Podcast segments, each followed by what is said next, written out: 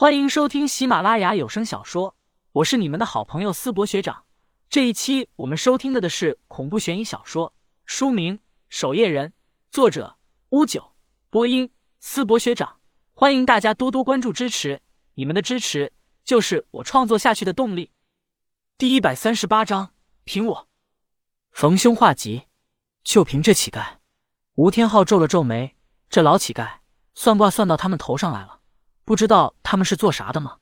更何况算卦看相之术，即便是阴阳界中，也是极少有人能够学会的法门。如果说术法天赋有限的人勤加练习也能有一定成就的话，那么算卦看相之术便是纯粹的天赋。没有极高天赋的人，连门道都无法踏入。即便是守夜人中，也没有太多精通占卜卦象之术的人才，更别说眼前这个毫不起眼的乞丐了。林旭倒是有些好奇的看向这位乞丐，忍不住开口问道：“这位先生怎么称呼？”白水晶。乞丐笑着起身，拍了拍身上的灰尘：“我们现在的处境并不算太好，跟着我们有可能会连累你的。”林旭还是善意的提醒了一句。随后说道：“如果不怕死的话，就跟着我们来吧。”这乞丐虽然看起来浑身脏兮兮的，但谈吐却不似普通人。反正请他吃上一顿饭，也浪费不了什么钱。我不建议你们去那家宾馆。白水清目光瞥了一眼不远处的那间宾馆，随后说道：“看你们的模样，再被人追杀，跟我来吧，先找个地方歇一歇。”说完，白水清转身便往小巷外走去。大哥。这人靠不靠得住啊？吴天昊看着白水清的背影，还能被他给卖了不成？先跟上去看看，万一真是什么高人呢？林旭低声说道：“高人，就他。”吴天昊有些嫌弃的说道：“高人能躺这疙瘩？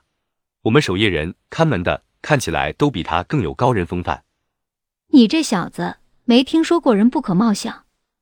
江子晴在后面低声说道。几人跟着白水清从巷子走出后，很快，白水清竟然带着他们来到了一栋五星级酒店前。保安看着白水清的穿着，原本还想阻拦，林旭则是上前拿出钱来订了一个包厢，这才顺利进入了酒店。到酒店内的包厢后，白水清倒是不客气，拿着菜单点了满满一桌子的饭菜，随后也不说话，狼吞虎咽的吃起了饭菜，好似饿了许久一般。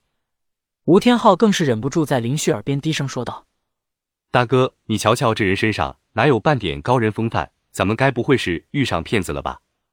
邓世杰微微点头，低声说道：“或许他就是想骗点吃喝，倒也不一定有什么坏心眼。”林旭摸了摸下巴，坐在椅子上，也有些头疼，看着眼前正狼吞虎咽的白水清，心里也是有些困惑：难道自己真看走了眼？这人？真就只是为了骗吃骗喝而已。不过在酒足饭饱之后，白水清这才满意的拿着纸巾擦了擦嘴角，笑着看向江子晴，说道：“早几日我便知道那条小巷中会有一位贵人前来，所以我便躺在那里等候。根据卦象显示，这贵人来自海外，久居海岛，本来继承高位，却被手下奸人所害，只能逃出。”听着白水清的话，在场的众人。都有些震惊的看着眼前的白水清，真让这家伙给猜对了，有点东西啊！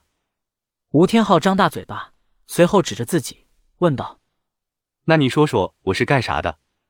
白水清装模作样的看上吴天昊两眼，随后缓缓道：“家中富贵，满腔斗志，下山证明，半途而废。”林旭有些惊讶，这老乞丐此刻三言两语，倒真是说中了，他更是感兴趣了几分。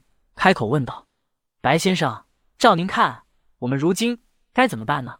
白水清呵呵一笑，随后缓缓说道：“你们先把具体的情况都说说看，说不定我能给你们指一条明路。”具体的情况，林旭沉默了下来，目光却是看向了江子晴。要知道，他们如今可是通幽教的通缉犯，若是他们在这里的消息泄露出去，后果不堪设想。没想到。江子晴倒是很果断的说道：“白先生，你既然懂卦象之术，那么应该也是阴阳界之人。通幽教的事，想必你听说过了。”白水清微微摇头，拿起桌上的一杯茶水喝了一口，随即说道：“这我倒是不清楚，虽然我略懂一点卦象之术，不过对于你们这的阴阳界确实不熟悉。你们可以说说，能说吗？林旭低声问道。江子晴低声说道：“告诉他也无妨。他看起来手无缚鸡之力，就算知晓了，想要封他的口也不难。”随后，江子晴缓缓说道：“我乃是通幽教教主，江子晴。”白水清面无表情的坐在那里，眨了眨眼，毫无波澜。江子晴也有些懵，心里嘀咕：就算不太熟悉阴阳界，难道这人都没有听说过通幽教吗？更何况自己乃是通幽教教主，不管是谁，都会流露出惊愕之色吧？这人却是一副“你继续说，我听着呢”的表情。随后，江子晴沉声继续说起了通幽教乃是魔教第一大派，自己义父死后。将教主之位传给了自己，结果下面的长老叛变，夺走了他的位置，并且对他们下达了通缉令。白水清坐在椅子上，慢慢的听完了这些，却是嘀咕：“和圣教一样。”圣教，众人面面相窥，有些不解。白水清却是一笑，随后说道：“诸位的情况我大概了解了，就看诸位接下来是想如何了。”如何？